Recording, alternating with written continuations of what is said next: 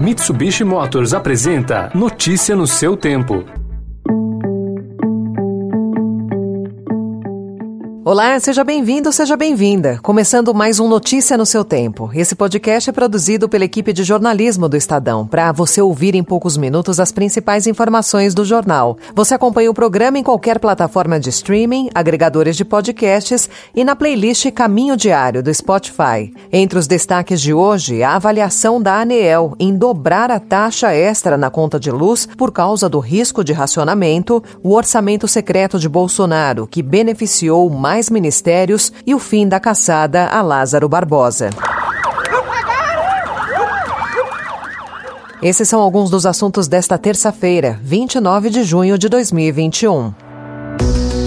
Estadão apresenta Notícia no seu tempo.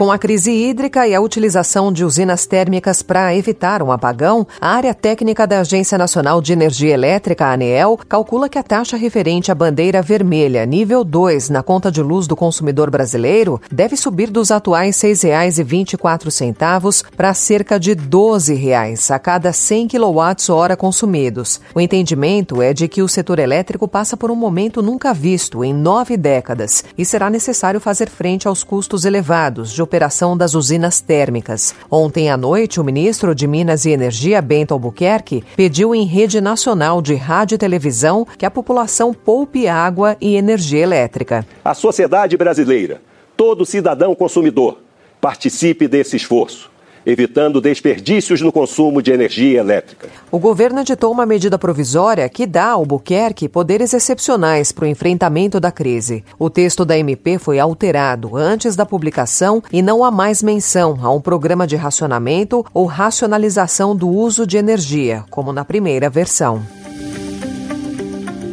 O Estadão também informa hoje que, além do Ministério do Desenvolvimento Regional, a prática do orçamento secreto se espalhou pelos ministérios do governo de Jair Bolsonaro. Planilhas, ofícios e até mensagens por WhatsApp obtidos pelo jornal revelam acertos para o repasse de 261 milhões de reais das emendas de relator geral pelas pastas da Defesa, da Agricultura e da Justiça. O Tribunal de Contas da União julga amanhã as contas do governo no exercício de 2020. A área técnica do tribunal considerou que o uso feito pelo governo das emendas de relator geral do orçamento é incompatível com a Constituição. E o Departamento de Logística do Ministério da Saúde, onde surgiram as suspeitas de corrupção envolvendo a compra da vacina indiana Covaxin, é loteado por nomes ligados ao Progressistas, o PP, desde quando o atual líder do governo na Câmara, o deputado Ricardo Barros, comandava a pasta entre 2016 e 2018. O presidente Jair Bolsonaro, que na campanha eleitoral prometeu não aceitar indicações políticas em áreas técnicas, manteve a estrutura nas mãos da sigla do Centrão, com quem se aliou em troca de apoio no Congresso. Ainda ontem, o presidente Bolsonaro afirmou que desconhecia os detalhes do contrato. Eu nem sabia da, da questão da, da como é que estava a tratativa da vacina, porque são 22 ministérios. O, o, só o Ministério da, do Rogério Marinho tem mais de 20 mil obras. O da Justiça, o da Educação. É, então eu não tenho como saber o que acontece nos ministérios. Vou na confiança em cima de ministros. E nada fizemos de errado. Notícia no seu tempo. Notícias da pandemia agora. Um estudo da Universidade de Oxford, publicado na revista médica The Lancet, aponta que o adiamento por mais semanas da segunda dose da vacina da AstraZeneca pode ser benéfico, além de uma terceira dose criar um forte reforço imunológico contra o coronavírus e suas novas variantes. Segundo a pesquisa, quando o intervalo entre as duas primeiras doses é de 45 semanas, cerca de 10 meses, os níveis de anticorpos são até quatro vezes mais elevados elevados do que com o período intermediário de 12 semanas. E um outro estudo divulgado ontem na The Lancet indica que a Coronavac é segura e capaz de gerar resposta imune em crianças e adolescentes de 3 a 17 anos. Os resultados foram obtidos por meio de ensaios clínicos de fase 1 e 2 com 552 participantes entre outubro e dezembro de 2020 na província de Hebei, na China.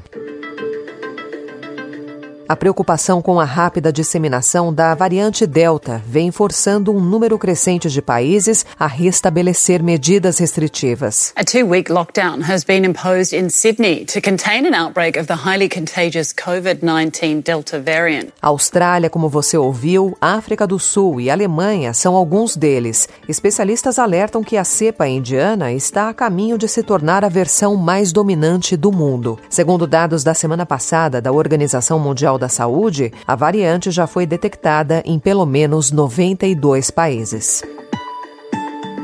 Aliás, o Ministério da Saúde confirmou ontem a segunda morte por Covid-19 causada pela variante Delta aqui no país. Trata-se de um homem de 54 anos que era tripulante de um navio atracado no Maranhão. Notícia no seu tempo. As principais notícias do dia no jornal O Estado de São Paulo.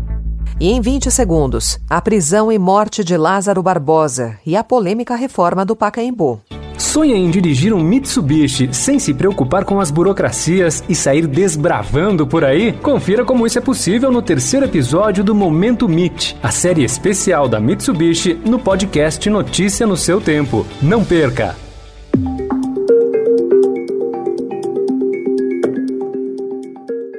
O cerco policial para prender Lázaro Barbosa durou 20 dias. O serial killer do Distrito Federal morreu após ser cercado pela Polícia Civil de Goiás na manhã de ontem. Segundo a Secretaria de Segurança Pública goiana, ele descarregou uma pistola contra os policiais e houve confronto. Os agentes de segurança teriam realizado 125 disparos contra o foragido. Ainda conforme a pasta, Lázaro, que era acusado de matar uma família de quatro pessoas no começo desse mês, foi socorrido com vida vida e chegou morto ao hospital.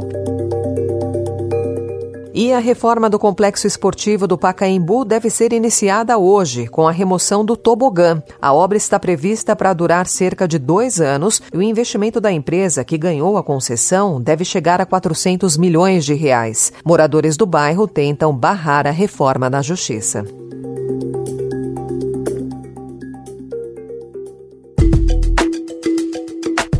Encerrando Notícia no seu tempo de hoje, com apresentação em roteiro de Alessandra Romano, produção e finalização de Felipe Caldo. O editor de núcleo de áudio é Emanuel Bonfim. E amanhã, a partir das 5 horas da manhã, você confere mais um resumo das notícias do Estadão para começar o dia bem informado. Obrigada pela sua companhia.